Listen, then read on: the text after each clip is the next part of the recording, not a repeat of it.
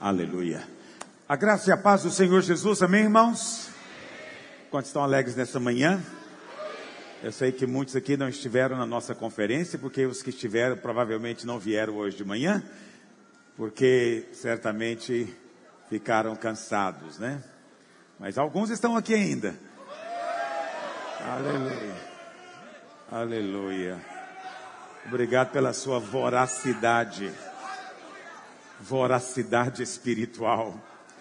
Uh, então tivemos uma conferência uh, maravilhosa e como de fato o Senhor já tinha nos prometido que seria.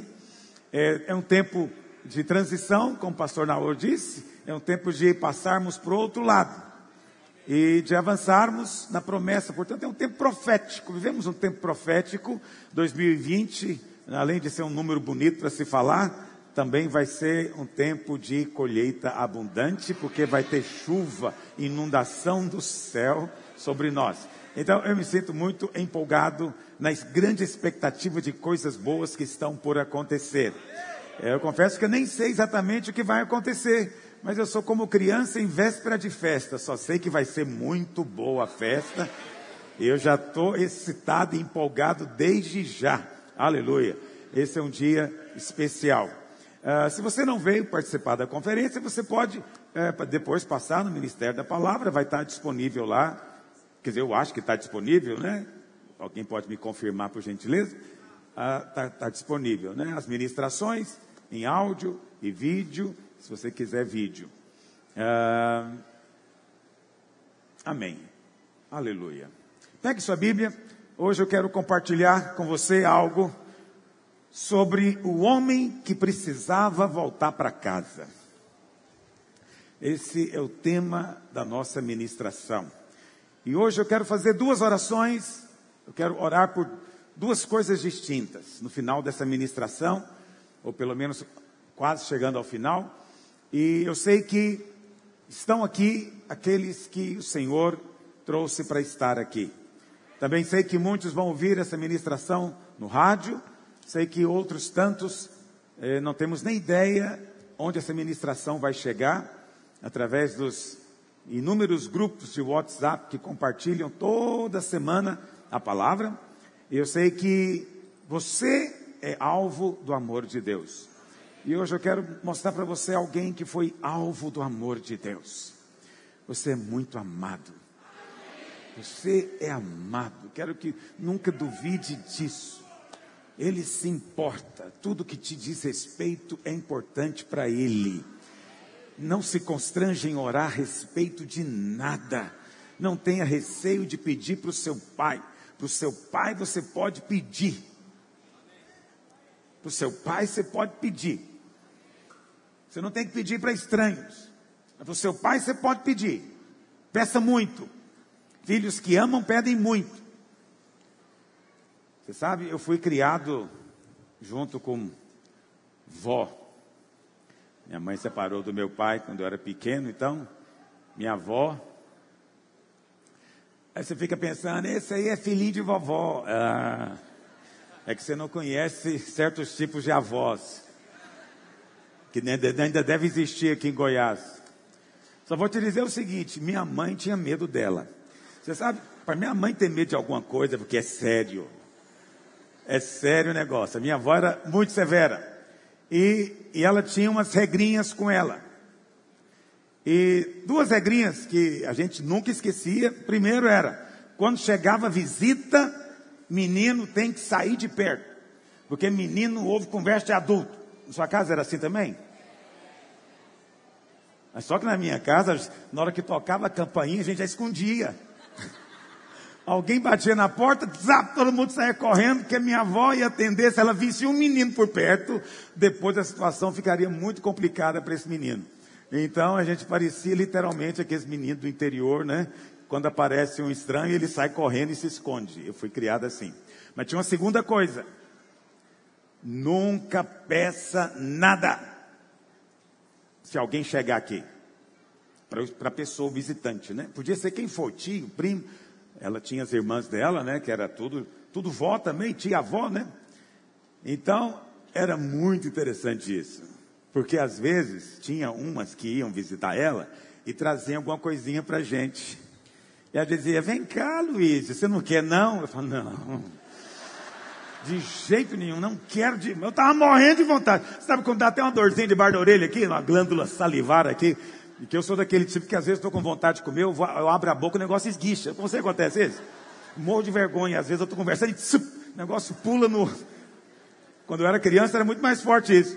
Então, não podia pedir, nem aceitar nada. E ela ficava olhando. Não, ele não quer não. Você quer, Luiz? Falei, não. Você percebia o semblante, não é? Então a gente era proibido de pedir e de aceitar. Porque para ela era uma grande desonra. Grande desonra. Um menino pedir coisa para os outros. Ela falava zoto, para os outros. Na sua casa era assim também? Tudo bem, eu vou te dizer, essa é uma regra boa. Você não tem que sair pedindo nada para ninguém, mas para o seu pai você pode pedir todo o tempo. E ele não vai te dar tudo de uma vez, ele vai te dar aos poucos para você voltar e pedir mais para ele. E cada vez que você pede, o relacionamento é fortalecido, a intimidade é renovada. E ele pode te repetir mais uma vez: Eu amo você, por isso está guardado para você, é especial para você. Hoje Deus tem algo especial para a sua vida. A palavra vai nutrir você e vai alimentar você. Você não precisa sair daqui como você chegou. Basta que você invoque o nome dele. Céu vai estar aberto sobre a sua cabeça. Porque onde houver dois ou três reunidos no nome dele, ali ele se faz presente. Nós estamos aqui no nome dele, somos mais do que dois ou três. Portanto, ele é fiel para cumprir a sua promessa. Ele está no meio de nós. Para usar uma expressão católica. Ele está no meio de nós. É verdade ou não é, irmãos? É verdade, pegue Lucas capítulo 8. Vamos ler do verso 22 em diante. Aconteceu num daqueles dias, entrou ele num barco, em companhia dos seus discípulos, e disse-lhes: Passemos para outra margem. Aleluia. Exatamente o que eu falei no começo da reunião. É hora de passar para o outro lado. Passemos para outra margem do lago. E então partiram. Você vê então que Jesus, ele saiu deliberadamente, guarde isso, você vai precisar disso lá na frente. Jesus não está indo a esmo, sem uma direção, um rumo, não. Ele entrou no barco e deu uma direção para os discípulos. Vamos passar para o outro lado. Em outras palavras, tem algo que eu preciso fazer do outro lado. Eu tenho um encontro com alguém do outro lado. Enquanto navegavam, ele adormeceu. E sobreveio uma tempestade de vento no lago, correndo eles o perigo de só sobrar. Chegando-se a ele, despertaram-no, dizendo: Mestre, mestre, estamos perecendo. Despertando-se Jesus, repreendeu o vento e a fúria da água. Tudo cessou e veio a bonança. Então lhes disse: Onde está a vossa fé?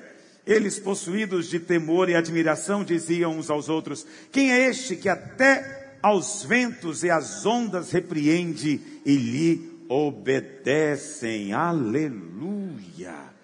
Primeira coisa, é fascinante, como o pastor Rafael já mencionou aqui, é fascinante imaginar Jesus dormindo num barco. Primeiro, você tem que pensar que o barco não era tão grande assim. Era um barco relativamente grande, porque eles eram 13 pessoas. Então devia ter um tamanho expressivo. Mas não era tão grande, portanto, ele balançava. Agora, no meio de uma tempestade, Devia ser um negócio, uma turbulência monstruosa. E Jesus dormia. Eu chamo isso realmente sono profundo. Ok? Está pouco preocupado com a movimentação né, do barco. Jesus dormia. Essa é a maneira como o Senhor faz batalha espiritual. Ele dorme. Ele simplesmente ignora o ataque do diabo. Né? Às vezes alguns irmãos me perguntam: como é que você vai? Aí eu respondo para ele enigmaticamente e digo: estou tentando dormir no barco. Se ele está familiarizado com o Novo Testamento, ele sabe do que eu estou falando. Se ele não está familiarizado, ele vai ouvir e vai dizer: ele fala por parábolas. Está tentando dormir no barco. Eu confesso para você: tem dia que eu não consigo. Tem dia que a tempestade é tão grande que dá uma insônia. Você não dorme no barco. Mas você sabe, a, a ordem do Senhor é esforçai-vos para entrar no descanso. Então eu deito, fecho o olho e falo: eu vou dormir. Mas estou vendo alguém gritando com a tempestade, o barco daqui para colar, mas eu falo, eu vou dormir. Essa é a sua batalha. Sua batalha hoje é para entrar no descanso.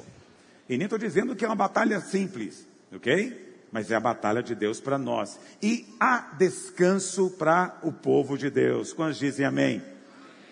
A Bíblia fala então que logo em seguida eles desembarcaram, verso 26.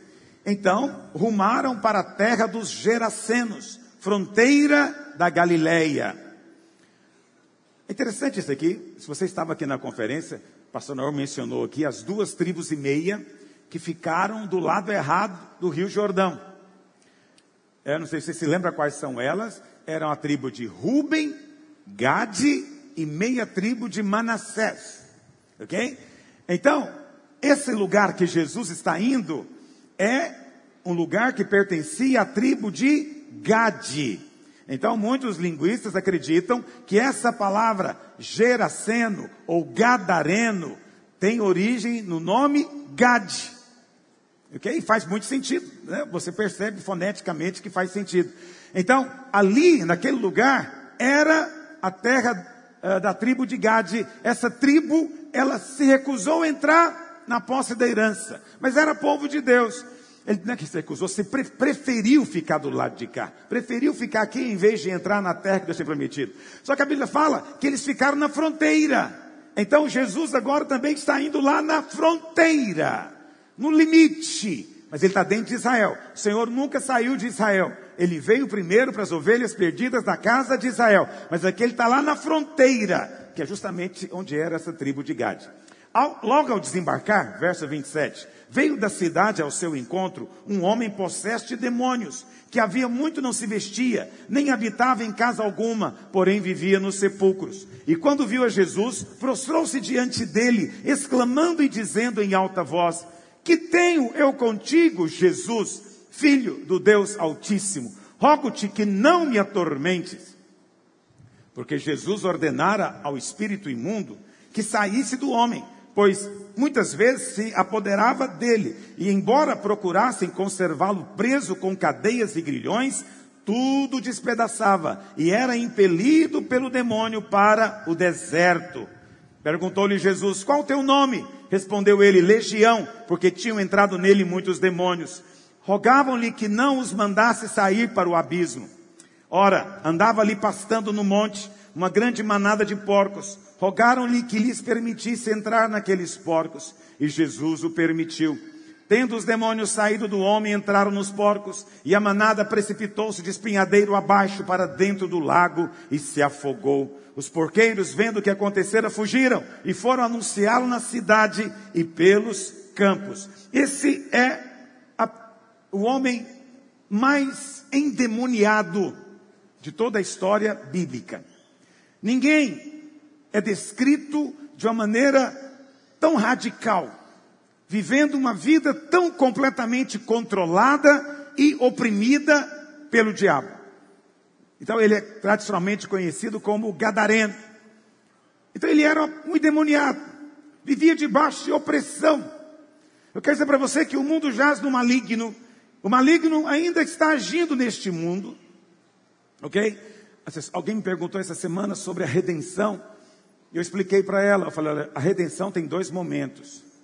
O primeiro momento é legal. Legalmente, Jesus já comprou de volta.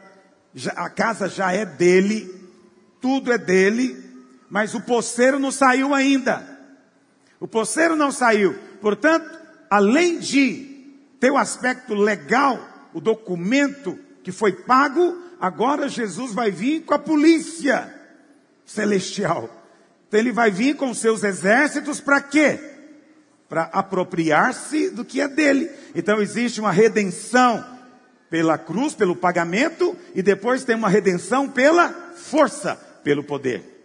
Ok? Existe uma violência do reino de Deus. Então o diabo ainda está agindo, mas os seus dias estão contados. Vivemos os últimos dias. O Senhor virá com seus exércitos e ele vai tomar toda a terra, porque toda a terra será cheia do conhecimento da glória de Deus, como as águas cobrem o mar. Esse homem era muito endemoniado.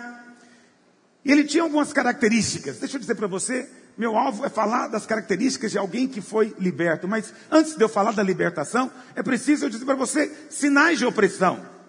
Um crente nunca pode ficar possesso, está me ouvindo? Um crente nascido de novo, regenerado, que tem o Espírito Santo dentro de si, nunca mais demônios podem entrar nele. Quando dizem amém? amém? Presta atenção que eu não disse que membros de igreja não podem ficar possessos. Eu não disse que pessoas que frequentam reuniões não podem ficar possessos. Por quê? Porque nem todos os que frequentam uma reunião são nascidos de novo. Nem todos os que se dizem membros de igreja nasceram de novo. Esses, portanto, podem vir sim a ter experiências desse nível. Mas você que nasceu de novo, não. E eu louvo a Deus porque nós vivemos num ambiente de gente regenerada, redimida. Por que, que eu digo isso? Porque quando nós nos reunimos, o ambiente muda. Já percebeu isso? Quando nós estamos juntos, há um derramar, um orvalho celestial sobre nós. Eu sei que muitos aqui já estão acostumados, não percebem tanto. Mas há uns dois ou três meses atrás, eu recebi um testemunho de uma pessoa, na verdade duas, eu suponho que são duas moças, eram duas mulheres, me mandaram um testemunho dizendo que elas sempre nos ouviam no rádio, aí um dia elas disseram, vamos lá conhecer pessoalmente. E elas disseram que quando elas entraram por aquela porta, elas começaram a chorar, elas choraram do começo até o fim do culto. E uma dizia para a outra, por que, que nós estamos chorando? E ela dizia, só pode ser a presença de Deus. E a outra dizia, mas por que, que ninguém está chorando? E a outra falou, eles devem estar tá acostumados. E eu falei, é verdade, está mesmo. Tudo acostumado. Aí quando você acostuma, você já consegue estar aqui, não é, sem se emocionar. Mas para quem vive no deserto, ela mandou para mim uma carta, pastor, quanto tempo com aridez, Quanto tempo vivendo na sequidão, quando eu chego e vejo o orvalho, eu sou totalmente tocada. Eu falei, é isso mesmo, tem o orvalho do céu aqui. Mas mesmo um crente, presta atenção, um crente não pode ser mais possuído por espírito imundo, mas ele pode ser atacado. Existem certas dardos inflamados que são lançados sobre você. E toda obra do diabo vai ter sempre a mesma característica. A gente vê essas características na vida desse gadareno. Olha o que a Bíblia diz. Olha o verso 27. Logo ao desembarcar, veio da cidade ao seu encontro o homem possesso de demônio, que, olha as características, havia muito, não se vestia, não habitava em casa e vivia nos sepulcros. Olha o verso 29.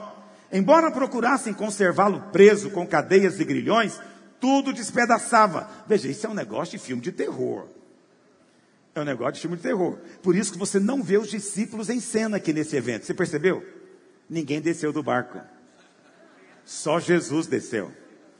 O Senhor desceu, eles ficaram no barco. Fala, o Senhor resolve primeiro. Porque você consegue imaginar um cara que chega e arrebenta qualquer corrente de ferro e ele fala, eu vou te matar. Ele fala, ô oh, Jesus, envia um anjo agora poderoso, porque eu já tenho visto possessões, mas nunca vi endemoniado arrebentar corrente. Você já viu alguma vez? Nunca vi. Demoniado brasileiro não tem esse poder todo, não. Demoniado por aqui não faz isso, ok? Mas lá fazia. Arrebentava correntes de ferro. Meu Deus do céu, que coisa tenebrosa, não é assustadora. Era impelido pelo demônio para o deserto. Vamos ver então algumas características. Primeiro, quem recebe seta maligna, ou aquele que ainda vive debaixo da opressão do maligno, ele está sempre clamando no meio dos sepulcros. O que, que significa clamar no meio dos sepulcros? Aqui está falando de gente que vive deprimida. A pessoa deprimida, ela vê a morte onde ela olha. A pessoa deprimida está o tempo inteiro pensando em morte ela não está pensando em vida, ela não está pensando em o que ela vai fazer no futuro. Para ela, a vida a qualquer momento vai terminar, vai acabar. E ela vive o tempo inteiro com gosto, um, um amargo na boca de morte. Ela o tempo inteiro, ela sente isso. Então ela vive como se fosse no meio de sepulcros. Porque se onde você olha você vê morte, é porque a sua vida está rodeada disso. Há pessoas vivendo assim. Se você, porventura, está entre nós ou está nos ouvindo de alguma forma no rádio ou na internet, saiba disso. o Senhor veio para nos dar vida e vida em abundância. Mas aqueles que são oprimidos veem morte em tudo. A Bíblia fala que ele vivia clamando. Então não é só que ele vivia no meio de sepulcros, ele vivia clamando. Essa palavra clamor aqui significa um choro profundo. Por que ele chorava? Porque o peso da sua existência em si mesmo era insuportável. Ele chorava pela própria existência, por existir naquela condição. Você sabe, muitas pessoas choram, choram muito. Você pergunta por que você chora, elas nem sabem dizer por quê. Os outros não compreendem e dizem: você não tem motivo para chorar. Você é uma pessoa que tem tudo. Por que, que você está infeliz? E aí ele fica mais angustiado ainda, porque ele não entende por quê. Mas ele acorda de manhã triste, ele vai dormir triste, e no meio do dia ele chora, chora sem motivo, seu coração está abatido. Eu quero dizer para você, o Senhor veio para tirar as cinzas do luto e colocar vestes de alegria. O Senhor veio para tirar o espírito angustiado e derramar óleo de alegria na sua cabeça. Jesus disse: O Espírito está sobre mim para isso. Hoje é dia de óleo de alegria sobre a sua cabeça. O que mais? Segunda coisa que o texto diz é que o maligno impelia ele para o deserto. Primeiro diz que ele não morava em casa, ele não conseguia viver com outros. O maligno o impelia para o deserto. Portanto, ele era alguém solitário. Presta atenção, essa é uma grande distinção entre obra de Deus e obra do maligno. A obra do maligno sempre te isola, sempre te leva a querer ficar só, sempre te leva a afastar-se da comunhão. Você quer ir para longe, você quer ficar só e você acredita que nisso vai ter alívio, mas não é, é só uma ocasião para o inimigo atacar e oprimir mais. Mas quando o Espírito vem sobre você, você tem prazer na comunhão, você tem prazer em estar com os irmãos, você tem prazer no culto. O Espírito de Deus é sempre corporativo, o Espírito maligno é sempre solitário. Está me ouvindo? Eu digo isso porque, para que você, querido, não se sujeite a viver um tipo de vida que não é aquilo que Deus planejou para você. Muitos se conformam vivendo assim, mas isso não é sinal da ação de Deus. Não é sinal. Presta atenção, pastor, eu não posso ficar sozinho? Sim, claro, uma coisa é você se separar por um momento para orar, para fazer algo em particular. Isso é uma coisa. Outra coisa é quando você foge do ajuntamento, você foge da comunhão, você foge de estar com os irmãos. Isso não, isso não pode combinar conosco, porque o nosso Deus é um Deus triuno.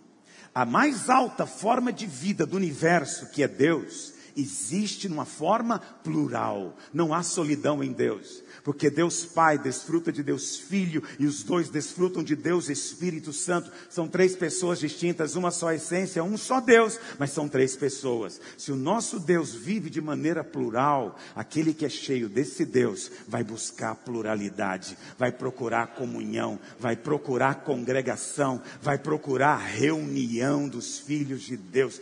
Você sabe, uma coisa que eu sinto falta, eu te falo na presença de Deus, é ouvir o povo orando. Sinto falta. Quando fico muitas, muito tempo, às vezes, viajando por alguma razão, e eu não posso ir em alguma reunião, e fico uma semana, dez dias, e eu coloco um CD que eu tenho lá na minha casa, que é de um culto ao vivo, só para ouvir o povo orando. É o som mais maravilhoso que existe.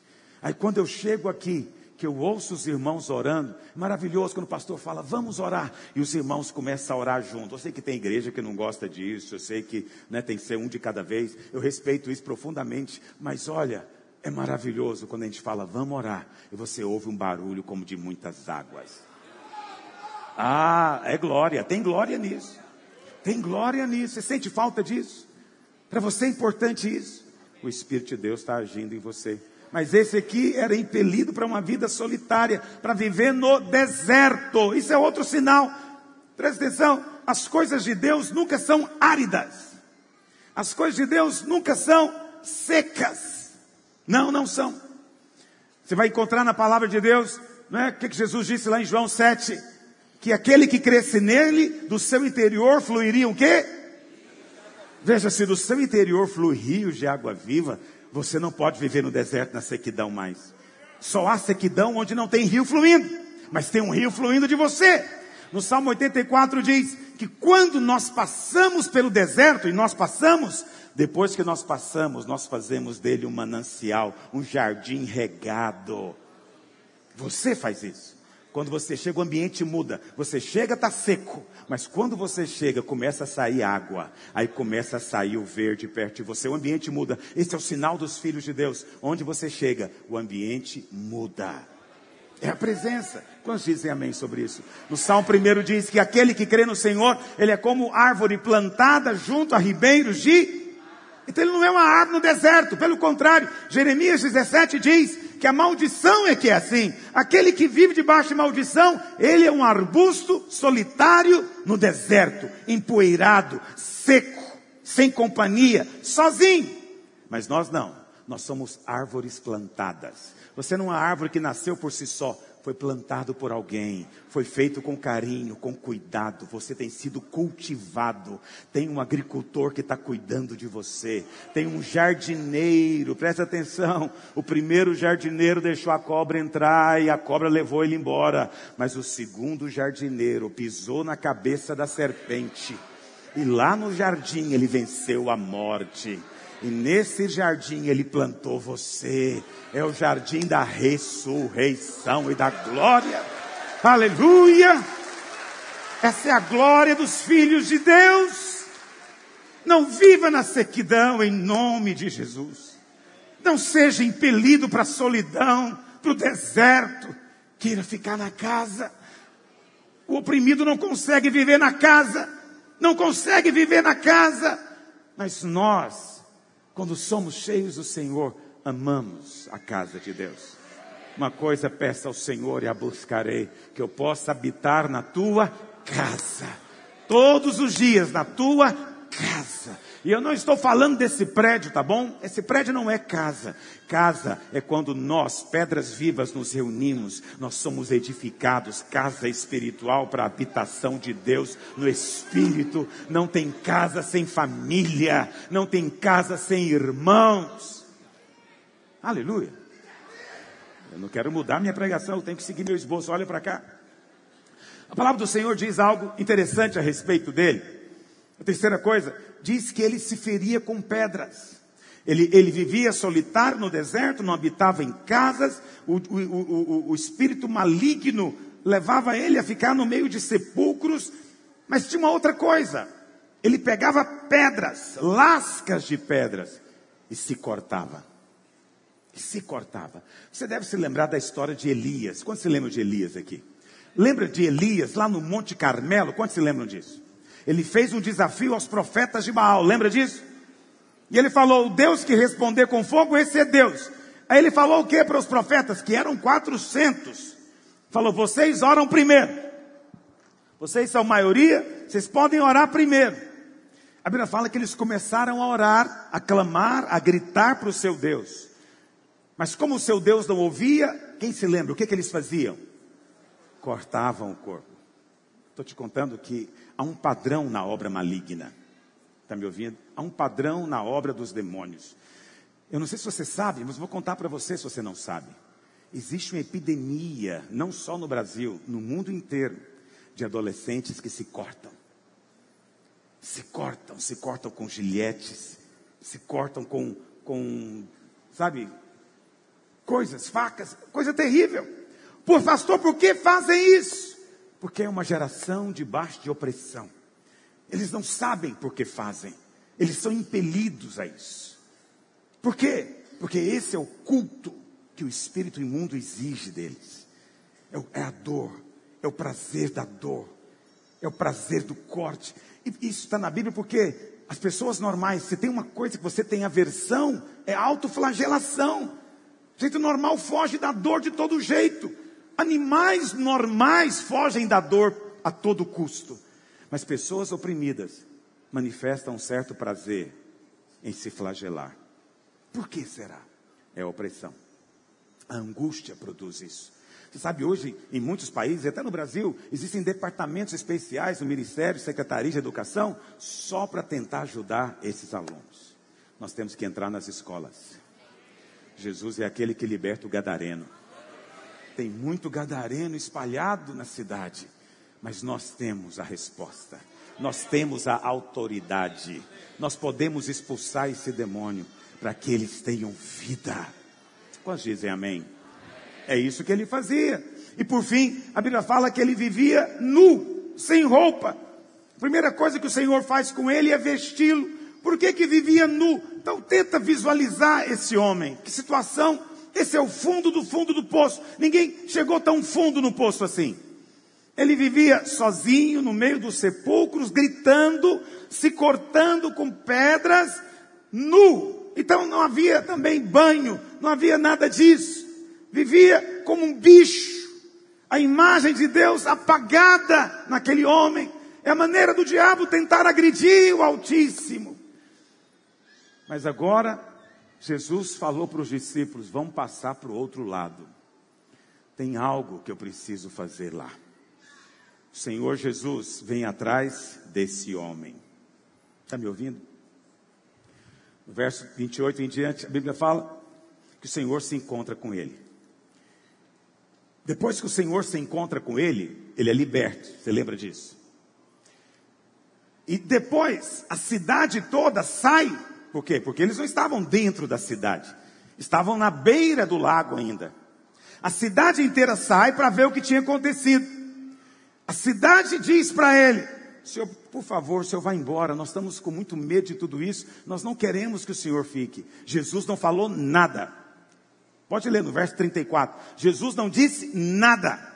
Ele não falou, ele não exortou, ele não pregou, ele não curou enfermos, ele não fez nada. A Bíblia fala que simplesmente ele entrou no barco e foi embora. Veja, ele disse para os discípulos: vão passar para o outro lado. O que aconteceu no meio do caminho dele? Vamos lembrar da história, acabamos de ler. A tempestade. Jesus disse: vamos passar para o outro lado. No meio do caminho ele dorme. E quando Jesus dorme, os demônios pensaram é a nossa chance. E os demônios vieram para atacar. Portanto, aquela tempestade não era natural. Aquela tempestade foi provocada por demônios. Por que, que o diabo quis fazer aquilo? Porque o diabo queria impedir Jesus de chegar no Gadareno. Pastor, mas o diabo não sabe tudo, é verdade. O diabo não sabe das coisas todas de Deus. Mas tem uma coisa que ele sabe. Ele sabe quando tem uma movimentação de anjo ao seu derredor ele percebe que anjos estão fazendo algo, existe algo sendo planejado, e o diabo pode presumir o que é que vai ser. Quando o diabo começa a perceber que algo grande Deus está preparando para fazer através de você, através de nós, ele tenta levantar tempestades ao derredor, ele tenta vir para o vento para soprar, é o vento contrário, é um mar turbulento, porque ele quer impedir de chegar lá. Paulo diz lá em Efésios 6 que tem demônios chamados de principado dos ares são demônios que operam nos ares, mas também tem demônios que operam nos mares. Ok? Tem demônios que operam nas águas. Você pode perguntar para qualquer pessoa que no passado conheceu a respeito dessas coisas, vai saber que muita gente faz despacha no mar. Dia 31 é o dia de fazer despacho no mar, nas cachoeiras, nas águas. Por quê? Tem demônio nas águas. Então, os demônios das águas, junto com os demônios dos ares, tentaram impedir o Senhor mas ninguém pode resistir o Filho de Deus. Por isso o Senhor dorme. Mas os discípulos falam: o Senhor não se importa. O Senhor sempre se importa, nunca duvide. O Senhor sempre se importa. A Bíblia fala então, essa é a maneira como ele fazia batalha espiritual. Mas ele é despertado e ele então manda. Ele não ora, ele não pede, ele nem fala com o Pai. Ele apenas manda. Quando você vê um demônio, você não tem que pedir para Deus nada. Eis que vos dei autoridade para pisar de serpentes e escorpiões e todo o poder do maligno. Então você não precisa de orar pedindo a Deus para livrar ou libertar aquela pessoa. Você pode chegar e você pode ordenar: sai. Ou fazer como Jesus no meio do mar: acalma, chega. E a Bíblia fala que se a tempestade era era de uma maneira sobrenaturalmente tenebrosa, de repente veio uma paz também sobrenaturalmente calma. É a calmaria do controle do Senhor. A Bíblia fala então que ele foi atrás da ovelha perdida. Jesus foi atrás do gadareno. Jesus estava, tinha ele em mente. Porque Jesus não pregou para ninguém, não curou ninguém, ele não fez nenhum sermão, nada. Ele desceu do barco, por acaso, nem os discípulos desceram, ele desceu do barco, ele expulsou o demônio, e depois, quando o rejeitaram, ele entrou no barco e foi embora. Só um recebeu do Senhor. Só um recebeu do Senhor. Presta atenção. Era o que menos merecia. Era o mais desprezível. Era o mais imundo. Era o mais perigoso. O mais enlouquecido. É aquele a quem as pessoas não respeitavam, fugiam e evitavam. Ele era o fundo do poço, a escória. Mas o Senhor veio para buscar e salvar o perdido. Se você acha que você menos merece, hoje é o dia da bênção de Deus chegar na sua vida. Outros que se acham merecedores não receberam, mas aquele homem recebeu. Mas Senhor, pastor, como é que você explica? Porque ele não pediu. Eu não sei, eu não sei se no meio de toda aquela possessão ele tinha momentos de lucidez, e nesses momentos ele clamava e dizia: Será que há alguém para ter misericórdia de mim? Deus, será que eu posso ser digno do teu olhar? Eu não sei, mas acredite em mim. Onde você menos acredita que possa haver um clamor, um simples gemido, um simples olhar em direção do céu, vai atrair a sua graça e o seu favor de maneira poderosa. Aquele homem não merecia coisa alguma, era um lixo humano, mas foi o único que recebeu foi o único que recebeu. A graça de Deus é para quem não merece. Eu quero que você entenda isso. Não tente merecer. Não tente, esquece de você. Mas se porventura você ainda não tem recebido o que tem buscado, olha para cá. Ele saiu de lá e veio para cá. Ele saiu da sua glória e disse: Vamos atravessar esse abismo. Tem ovelhas para eu buscar do lado de lá. Ele saiu da glória para te alcançar aqui. Ele saiu de uma margem do mar para outra margem. Na Bíblia, o mar também simboliza a morte. Ele atravessou a morte e saiu do outro lado para encontrar você. Tudo isso para encontrar você. É, eu gosto desse cântico. Esse é o amor impressionante, inacreditável, indescritível, indizível, extravagante. Esse é o amor de Deus e é por você. Não há distinção. Mas o Senhor faz questão de mostrar, primeiro, para esse homem. Por quê? Porque você vai olhar no Evangelho e você vai dizer: se Deus amou esse cara, Deus me ama também. Porque ninguém aqui jamais chegou nem perto do buraco que esse cara vivia. Mas o Senhor desceu no buraco para pegar a ovelha que tinha caído lá. Ele vai pegar você também. Há milagre esperando por você também. A Bíblia fala que os demônios pediram para Jesus. É uma daquelas coisas misteriosas da Bíblia que eu não tenho pretensão de querer explicar. Os demônios pediram: não nos mande para o abismo, não nos mande para fora do país. E a Bíblia fala que o Senhor atendeu. Eles disseram: deixa a gente entrar naquela manada de porcos que estava pastando. E a Bíblia fala que tinha três mil porcos. Quantos mil porcos tinha? A Bíblia fala que aquele homem estava possuído por um demônio chamado legião. E ele diz: Nosso nome é Legião, porque somos muitos. Vou contar para você, talvez você não sabe. A palavra legião era usada para um destacamento do exército romano. Uma legião romana tinha seis mil soldados. Seis mil soldados. Isso significa que aquele homem tinha seis mil demônios nele. Aí os demônios pediram para entrar nos porcos. Quantos demônios deu para cada porco? Dois, só dois. Mas os porcos imediatamente correram para o penhasco, pularam no abismo e se afogaram no mar. Você sabe, os mestres dão duas explicações para isso. Alguns acreditam que os demônios é que não queriam habitar em porcos, por isso eles foram e mataram os porcos. Eu não creio nisso. Eu creio no inverso. Os porcos preferiram morrer a ter que carregar demônio dentro de si.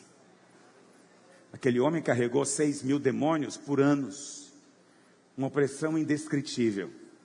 Os porcos não aguentaram dois por alguns minutos. Alguns minutos possesso foi suficiente para que eles desistissem da vida. É melhor morrer do que viver oprimido por um demônio. É isso que os porcos nos falam. Mas também nos falam do terrível sofrimento que vivia aquele homem. Os discípulos no meio do mar estavam perguntando, mestre, não te importas? Mas Jesus está dizendo, não me importo tanto, que nós vamos passar essa tempestade e chegar do outro lado. Porque tem uma ovelha perdida para ser achada. Porque eu me importo. O Senhor se importa. Essa é a grande verdade do universo. Que Ele nos amou de tal maneira que Ele se importou com a nossa condição. Vamos continuar lendo. Verso 34. Os porqueiros, vendo o que acontecera, fugiram e foram anunciá-lo na cidade e pelos campos. Então saiu o povo para ver o que se passara e foram ter com Jesus. Os porqueiros aqui são mensageiros também, hein? Os porqueiros foram falar. Mas as pessoas, quando ouviram os porqueiros, queriam Jesus ou queriam rejeitar Jesus? Nunca ouça porqueiros. Nunca ouça porqueiros. Eles são mensageiros também, mas não te levam para Jesus. Te afastam de Jesus. Você tem que ter discernimento para saber quem são eles. De fato, acharam um homem de quem saíram os demônios vestido em perfeito juízo, assentado aos pés de Jesus e ficaram dominados de alegria, cheios de júbilo. Não, dominados de terror. E algumas pessoas que tinham presenciado os fatos contaram-lhes também como fora salvo o endemoniado. Todo o povo da circunvizinhança dos Gerasenos rogou-lhe que se retirasse deles, pois estavam possuídos de grande medo. E Jesus, olha que diz, e Jesus, tomando de novo o barco, foi embora. A única coisa que ele fez foi resgatar esse gadareno. Que coisa maravilhosa. Mas olha a descrição que a palavra do Senhor diz. De fato, acharam um homem de quem saíram os demônios. Quais características? vestido em perfeito juízo, assentado aos pés de Jesus. Essa é a descrição. Essa é a descrição. Primeira coisa, todo aquele que experimenta o poder de Deus, ele está vestido. Uma característica de ação de demônios é perda de pudor. Sabia disso? Quanto mais oprimido, mais quer mostrar o corpo. Você pode ver isso em qualquer festa mundana. Eles são oprimidos por demônios. Eles não sabem, mas são. E quanto mais oprimido, mais eles querem mostrar. Muitas vezes nos encontros, os pastores aqui sabem disso. Manifesta demônio e a pessoa quer tirar a roupa. Ela quer ficar nua. Porque essa é uma ação de demônios. Mas a ação de Deus é exatamente o contrário. Ele quer vestir você.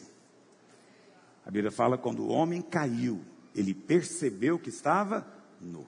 E quando ele ouviu a voz de Deus, ele entendeu: eu não posso chegar diante de Deus nu, eu preciso me vestir. Ele então tentou fazer para si roupas, mas com folhas de figueira.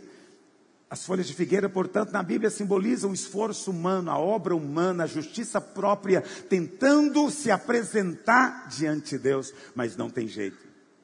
Não há nada que você possa fazer para ser apresentável diante de Deus. Deus mesmo é que tem que vir em seu socorro. A Bíblia fala então que Deus matou um animal. Não disse que animal era, mas eu creio que era o cordeiro. No livro de Hebreus e também em Apocalipse diz que Jesus é o cordeiro que foi morto desde a fundação do mundo. Fala o versículo certo. Alguns irmãos me mandam mensagem dizendo: Pastor, como é que é esse negócio que o cordeiro foi morto antes da fundação do mundo? Não existe essa, essa afirmação. A afirmação é: o cordeiro foi morto desde a fundação do mundo. Mas você foi escolhido antes da fundação do mundo. São duas coisas diferentes. Efésios fala que nós fomos escolhidos antes da fundação. Mas o cordeiro morreu desde a fundação. Desde a fundação significa que ele morreu no Éden. O, Deus falou: se você comer, morre Adão. Adão comeu. Alguém tinha que morrer. Deus então mostrou o princípio. Adão, eu não quero que você morra, porque eu amo você. Então, outro vai morrer no seu lugar, mas a morte tem que acontecer, porque o salário do pecado é a morte. É preciso sangue, sem sangue não há remissão de pecado, sem sangue não há perdão do pecado, Adão. Você pecou, alguém vai morrer. Então imagine a cena, deve ter sido algo muito chocante para toda a criação. Deus mesmo pega um animal, mata tira a pele e faz roupas para o homem e a sua esposa. Eu não sei que animal era, eu quero crer que era um cordeiro, mas pode ser que foi um boi também, para ter couro suficiente para os dois. E tanto faz. O fato é que era Cristo, lá no começo, já dizendo: Adão, você falhou, mas não se preocupe, eu vou morrer no seu lugar. Eu vou ser o cordeiro. De maneira que quando Deus veste Adão, Adão estava vestido daquele animal agora. Quando Deus o via, Deus via aquele animal. Eu creio que era um cordeiro. Portanto, quando Deus olhava para Adão, Deus via o cordeiro. No dia em que você creu em Jesus, você vivia oprimido pelo diabo e você estava nu espiritualmente. Está me ouvindo? Aos olhos de Deus, você não tinha vestimenta alguma. E homem nenhum pode comparecer sem vestimenta diante de Deus. E naquele dia que você creu no Cordeiro, Deus mesmo pegou e vestiu você de Cristo. De maneira que quando Deus olha para você hoje, Ele não vê você, Ele vê Cristo em você. Portanto, você não é aceito por causa de si, você é aceito por causa da roupa que você está usando. Você é amado sim, mas é tudo por causa da roupa que você é usando. Presta atenção, tudo depende de estar em Cristo. Nós usamos essa expressão e ela se torna às vezes muito comum e vai perdendo o sentido quando nós falamos, mas tudo é uma questão de estar em Cristo. A obra que Deus faz é nos pegar e colocar em Cristo, porque nele estão ocultos todos os tesouros da sabedoria e do conhecimento. Ele é a própria vida e a nossa vida está oculta nele. Ele é a santidade, ele é a própria redenção, ele é a nossa salvação, ele é tudo em todos. Nele vivemos, existimos, nós nos movemos, porque é tudo nele. É nele, você está vestido Aquele homem foi vestido. Aquele homem foi. Primeira coisa que o Senhor faz. Mas a pergunta que eu faço para você é: onde está, onde estava essa roupa? Jesus levou uma roupa para ele? Eu creio que sim. Essa é uma fé pessoal, você pode jogar fora se você quiser. Mas Jesus dormia no barco. Ele saiu com um propósito. E ao sair, ele falou: Vou levar essa roupa, vou precisar dela. E no meio do caminho ele fez a roupa de travesseiro, para que o mar não molhasse. Porque quando chegasse do outro lado, ele ia vestir alguém que estava nu. Quando ele saiu da glória, ele trouxe consigo. Ele atravessou o mar da morte. Três dias, muita turbulência, mas o mar não poderia segurá-lo, nem os demônios do inferno inteiro. Ele saiu do outro lado que ele encontrou de lá? Um monte de gadarenos, oprimidos, vivendo sozinho, se machucando, clamando no meio dos sepulcros, só pensando em morte, sem conseguir conviver, impelido no deserto. Mas o Senhor vai ao encontro desse homem. Não é esse homem que vem a Jesus. Não é ele que vai até o Senhor. Não, o Senhor vem até ele. Ele apenas se deixou ser salvo. E Jesus, então, depois que expulsa o demônio, faz o que com ele? Usa a roupa que trouxe para ele. Essa roupa é para você. Há uma roupa feita para você, sob medida. Você está vestido dela. É Cristo, é Cristo. Quantos dizem amém? Mas ele não está apenas vestido. A palavra do Senhor diz que ele está em perfeito juízo. Volta, por gentileza verso 35. Vai voltando. Ali. Avança agora para o 34. Verso 35. Diz: Acharam o homem em perfeito juízo. Perfeito juízo. Isso aqui é uma coisa importante. Quanto mais oprimido, mais a pessoa tem a mente obnubilada embaçada, confusa. Vou te dizer mais: um crente debaixo de ataque demoníaco, que cede para a carne, ele fica com a sua mente sem lógica. As coisas não fazem sentido nenhum. Não fazem sentido nenhum. São completamente absurdas. Um dos pastores que me deixou não quis me falar porque estava indo embora. Falei, amém. Não quer falar? Não fale. Vá em paz.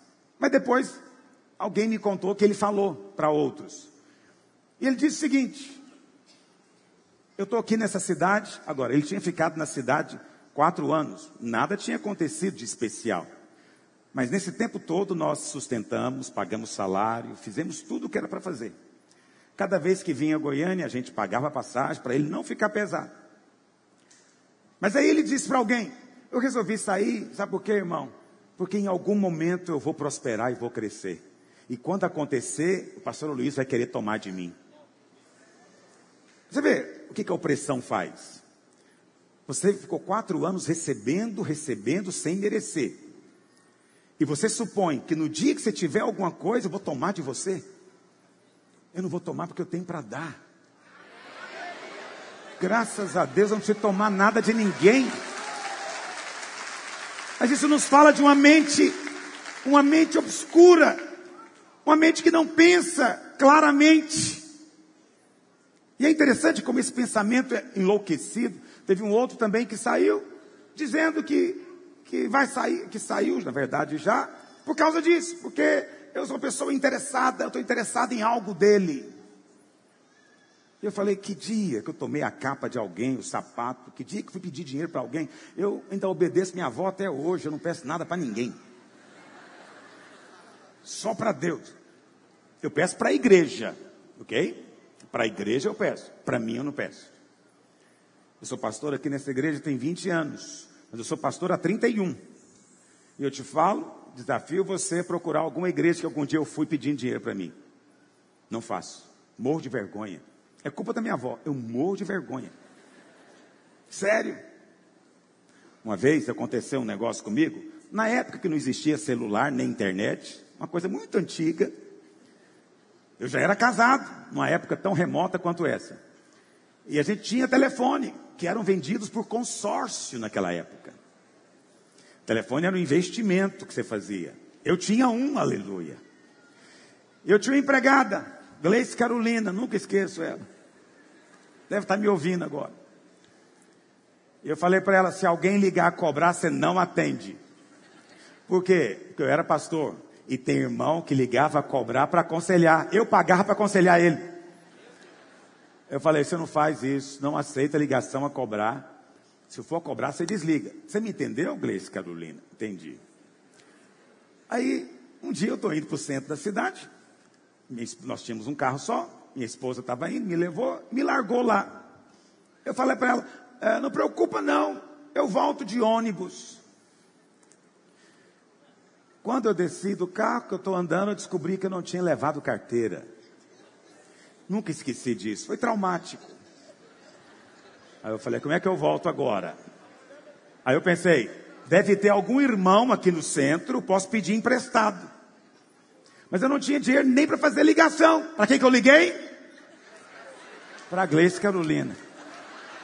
Eu ligava, aparecia a voz dizendo, obviamente, né? Essa é uma ligação, tarará, se você não vier. Ela, pá, desligava o telefone. Eu falei, miserável, que, que você. Atende o telefone. Depois eu lembrei né, que eu tinha dado o mandamento. Depois que você tem a lei, acabou, meu filho.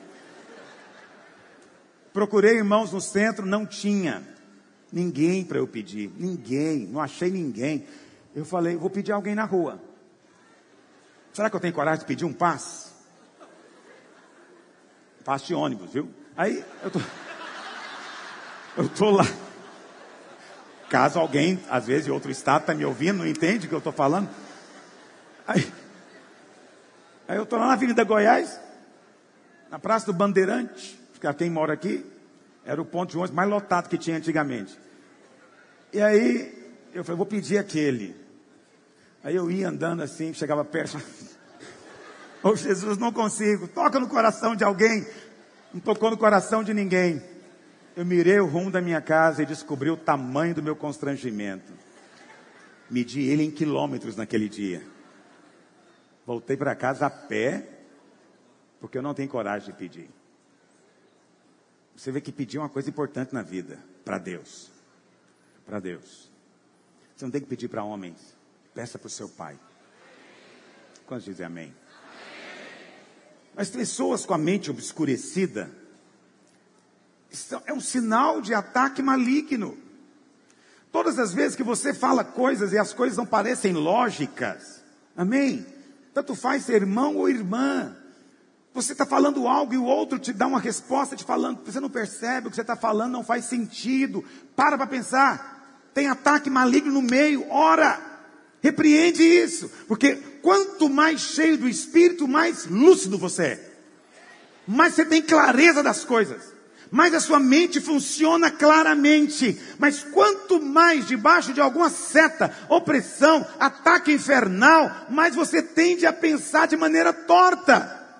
As coisas não seguem uma sequência lógica normal. Você segue uma lógica absurda, que não faz sentido nenhum. Mas a Bíblia faz questão de dizer que aquele homem estava vestido em perfeito juízo. A mente dele agora era clara. E para que você nunca fique pensando que ele era apenas um louco, a Bíblia fala que o demônio falou com Jesus, viu? Falou até o nome. Então ele não era louco, ele era oprimido. Eu creio que deve existir loucura, mas existe muita opressão. Muita opressão de demônios na mente. Vocês estão acompanhando o que eu estou dizendo? Terceira coisa, a Bíblia fala que ele estava vestido em perfeito juízo e o que mais, meus irmãos? Assentado. Assentado. Como é que ele vivia antes? Perambulando, sem rumo, dando volta no mesmo lugar, clamando e gritando.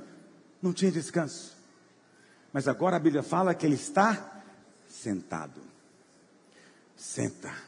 Você pode sentar agora. Sua alma agora pode descansar. Você não tem que viver mais com a sua alma agitada, tumultuada. Não tem. Se tem vivido assim, eu quero te dizer, não é a vontade de Deus para você. Você não tem que viver agitado por dentro. O diabo quer o tempo inteiro agitar as águas. O tempo inteiro o inimigo me lança setas querendo agitar as águas dentro de mim. Eu me recuso a viver assim. Eu me recuso a viver assim, porque essa é a vida do gadareno, não é a vida do homem liberto, transformado. O homem livre, transformado, ele vive sentado. Ele não vive perambulando sem rumo. Ele reina no trono. Trono é uma cadeira, portanto é um símbolo de descanso. É no descanso que a graça de Deus se manifesta. É no descanso que Maria estava sentada aos pés de Jesus, fazendo o quê? Recebendo, ouvindo. Jesus disse que ela tinha escolhido a melhor parte. Escolha a melhor parte. As pessoas sempre querem que você faça algo. Você tem que tomar uma atitude, tem que ter uma providência. O que, que você vai fazer sobre isso? Nessas horas, querido, não faça, recuse-se a fazer. Sente-se. Sente-se diante do Senhor. Aliás, essa é a quarta coisa. É aos pés de Jesus. Entendeu? Ele não está sentado em qualquer lugar. Ele está sentado aos pés de Jesus. Ele nem está sentado ao lado de Jesus. Ele está sentado aos pés, porque agora ele quer ouvir, ele quer receber, e, e é um amor instantâneo. E muitos irmãos ficam com essa história de aprender a amar, aprender a amar. Isso não está na Bíblia, esse negócio de aprender a amar. Me perdoe, se você quer aprender, aprenda, mas não está na Bíblia. O amor é derramado dentro de você. É igualzinho a mãe quando olha o seu bebê. Ela não tem que fazer um curso para apaixonar pelo bebê. Ela não tem que ser treinada para amar o bebê, é instantâneo, irreversível e poderoso. Eu quero dizer, a mesma coisa acontece com você. Quando você experimenta o toque do Espírito na sua vida, você é imediatamente atraído a Deus. Imediatamente o seu coração é voltado, sintonizado, focado para Ele. Ele te conquista imediatamente. Você nunca mais vai ser indiferente a Ele. Nunca mais será indiferente, porque o Espírito Santo entrou em você. E o Espírito Santo é o amor de Deus. Deus é amor, o Espírito Santo é amor também. E o Espírito Santo entrou em você. Então o amor já entrou em você. Assente aos pés do Senhor. A Bíblia fala que esse homem assentou-se aos pés do Senhor. E ele então faz um pedido. Verso 38. O homem de quem tinham saído os demônios rogou-lhe que o deixasse estar com ele. Jesus, porém, o despediu, dizendo: Volta para casa, conta aos teus tudo o que Deus fez por ti. Vamos ler essa mesma versão, essa mesma história descrita por Marcos, lá em Marcos 5,19. A mesma coisa, olha o que Jesus diz, é que eu acho mais bonito aqui. Vamos ler o verso 18, olha o que diz. Ao entrar Jesus no barco, porque Jesus agora vai voltar, mas o homem não entrou no barco com Jesus de volta. Ao entrar Jesus no barco, aquele que tinha sido endemoniado suplicava, suplicava. Suplicar significa alguém que está ali implorando: por favor, por favor, por favor, eu quero te seguir, deixa eu ir, deixa eu ir. Esse é um dos paradoxos do Evangelho. Jesus ia para toda parte e ele chamou pessoas para segui-lo, mas esse queria muito seguir, mas Jesus não deixou. Não deixou. Jesus, porém, não permitiu, mas ordenou-lhe. O Senhor deu uma ordem para ele? Sim, deu uma ordem. Qual foi a ordem? Vai para a tua casa, para os teus. Anuncia-lhes tudo que o Senhor te fez e como teve compaixão de você. Esse cara foi virar um pregador da graça. Conta para ele a graça que você recebeu. Veja, a ordem do Senhor aqui pode ser entendida por dois prismas. Primeiro, você vai voltar para sua casa. Isso é um paradoxo. Às vezes, para avançar, tem que voltar. Às vezes, para você ir adiante, você tem que voltar para resolver algo ali. Algo que está te prendendo. Algo que talvez ainda está sugando sua energia. O Senhor fala, antes de ir, volta. Isso é um paradoxo. Também pode significar, e aqui eu, eu gosto de ser provocativo, quero provocar aqui você como igreja e os pastores também. Significa que nem todos os que nós ganhamos vão conosco. Alguns não vão porque não podem, outros não vão porque você vai dizer para ele: não, vai para lá. Lembra disso. Porque se foi verdadeiro em relação a Jesus, é verdadeiro em relação à sua igreja também. Nem todos seguirão conosco, mas muitos serão libertos através de nós. Muitos vão receber a revelação da graça através de nós. E talvez eles venham aqui implorando para ser pastor aqui, eu vou dizer para eles: não, volta. Aqui você não vai ser. É lá. Onde está a tua graça? Você já recebeu a que você tinha que receber, vai para lá. Esse é um lado. Quantos estão me entendendo? Mas tem um outro lado. É um outro lado. Eu não gosto muito de, de ficar presumindo, mas eu creio que ele precisava voltar para casa. Porque provavelmente a sua família foi a causa do endemoniamento tão terrível que ele viveu. Era uma família tão disfuncional, tão doente, que resultou naquilo, produziu aquilo. Então o Senhor está dizendo: olha, vai contar para eles o que Deus fez para você, faz neles. Vai contar para eles que Deus teve compaixão e mostrou graça por você, vai mostrar para eles também. Vai lá para curar a tua família. Vai lá para curar a tua casa. Para que a sua família nunca mais gere endemoniados, oprimidos, gente desvairada, enlouquecida, mas que a sua família seja um lugar de saúde, de graça. Quantos lugares tem famílias adoecidas? Quantos de nós viemos de famílias completamente disfuncionais, bagunçadas, bagunçadas? E você experimentou tanta coisa terrível, às vezes é isso que está te prendendo, filho. Você tem que voltar lá. Perdoa aquela sua mãe enlouquecida. Esse dia eu conversava com um irmão, ele me contando um testemunho de outro que a mãe foi presa porque tinha sequestrado o filho para extorquir dinheiro do pai. Mas aí o sequestrador percebeu que o menino tinha reconhecido ele. Vou matar o menino, senão eu vou ser preso. Quem tem uma mãe dessa não precisa de demônio atacando ele, não. Aí você fala, isso só tem novela. Não, isso existe. Então, um menino desse pode crescer no nível de demoniamento que a gente não tem ideia. Porque onde deveria ser fonte de amor, virou uma fonte de morte para ele. Então, eu não quero condená-lo por sentir todas as angústias, amarguras, tristezas e, e revoltas que ele deve ter sentido.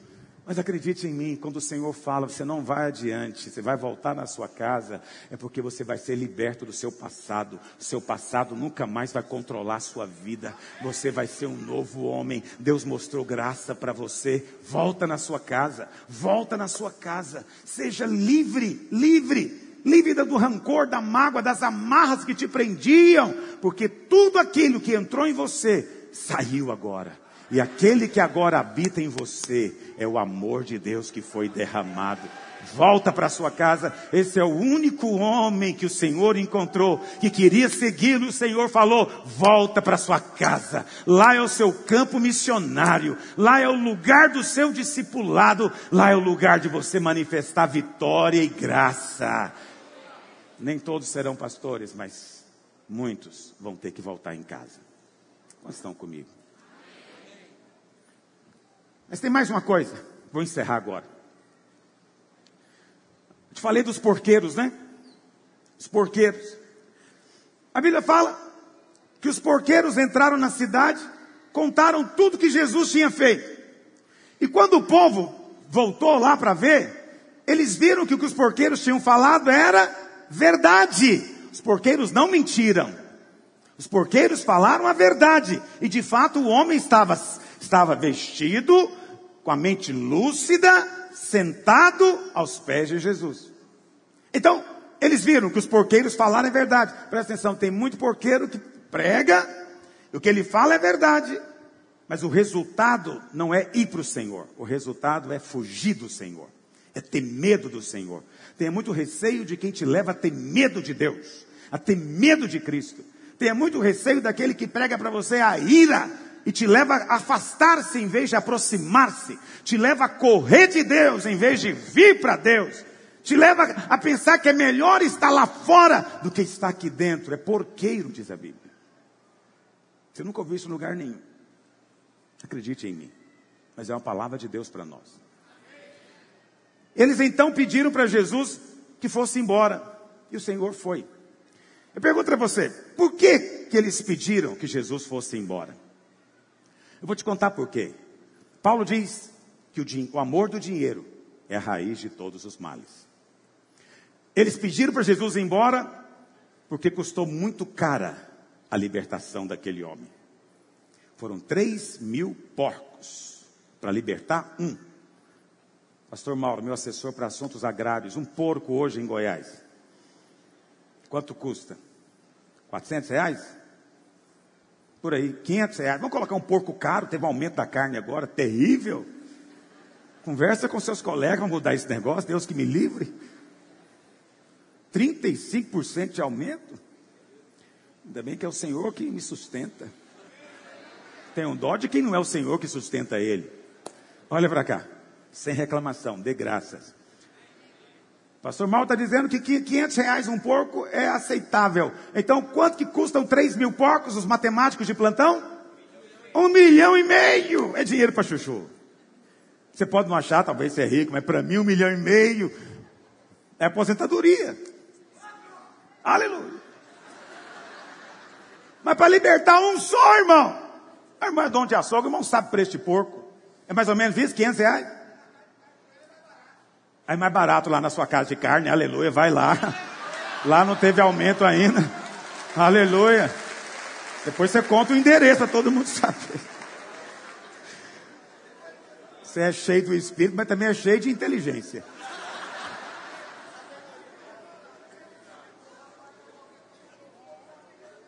É, né? Ok. Aí o povo da cidade saiu, olha para cá e fizeram a conta. Preste atenção.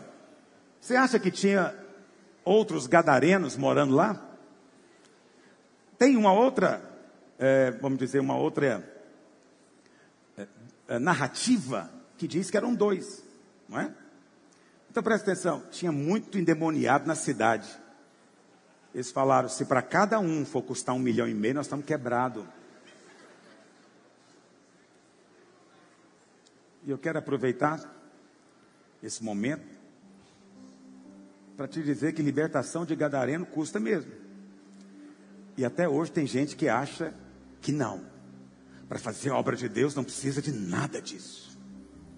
Não precisa de dinheiro. Por quê?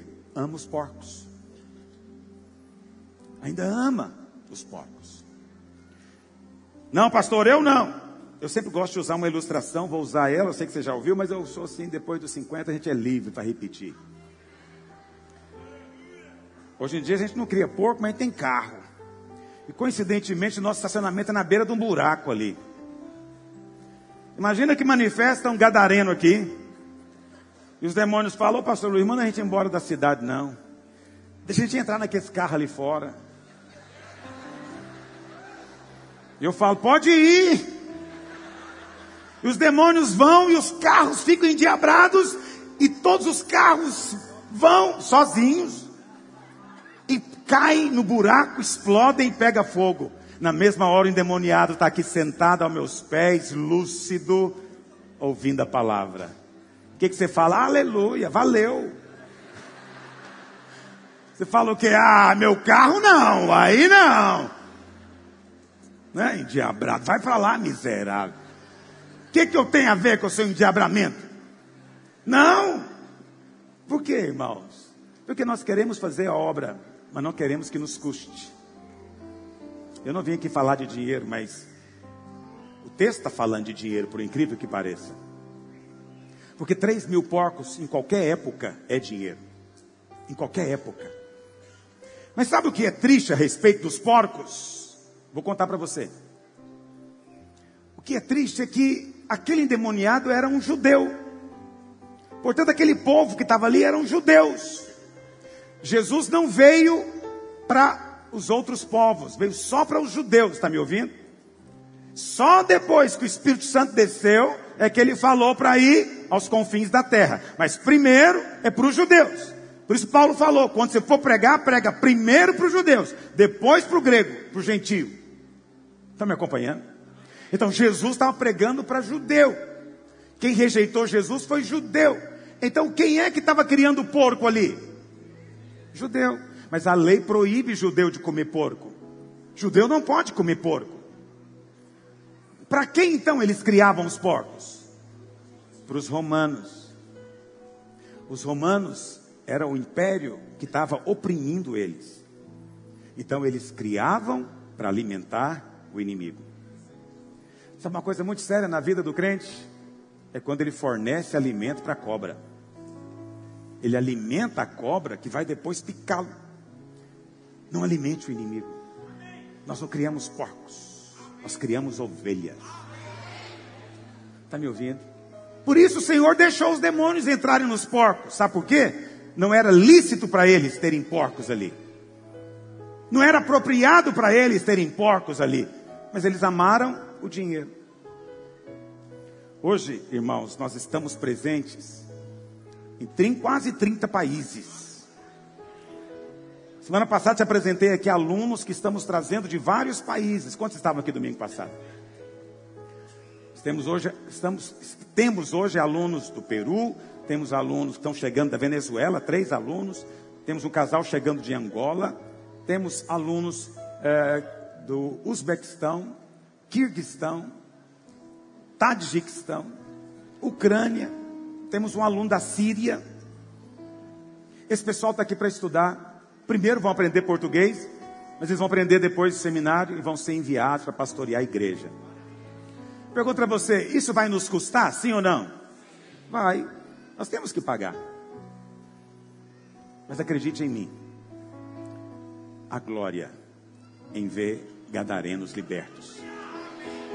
Eu estou disposto a investir para ver gadarenos libertos no mundo inteiro. Eu quero participar da libertação de muitos. Para isso, eu vou ofertar. Eu quero desafiar você a fazer o mesmo. Essa oferta não é para hoje, é para o dia 31. É uma oferta tradicional que nós fazemos. Você não é obrigado, você está nos visitando, por favor, ignore o que eu estou dizendo, não é para você. É só para aqueles que estão aqui envolvidos nesse exército de libertação de Gadareno. Dia 31 nós damos uma oferta que é simbólica. É a primeira oferta no primeiro minuto do ano para dizer quem é o primeiro da nossa vida. E eu quero dizer para você que a maior parte da despesa, quem está arcando, somos nós aqui em Goiânia. Mas eu não me importo com isso, para nós isso é glória. Não é peso, é glória. Então, se você quer participar conosco desse momento, quer que você fique em pé, eu vou te entregar um envelope, a gente vai encerrar orando por esse envelope. E ao orar por ele, a gente vai estar orando pela libertação de todo o gadareno em nome de Jesus. Então, você vai receber o um envelope, você não vai jogar ele fora, não. Você vai guardá-lo, porque você vai usá-lo no dia 31. E eu vou explicar para você assim que você receber o envelope. Eu preciso de muita gente ajudando, outros irmãos que puderem ajudar a distribuir, para a gente fazer isso bem rapidinho.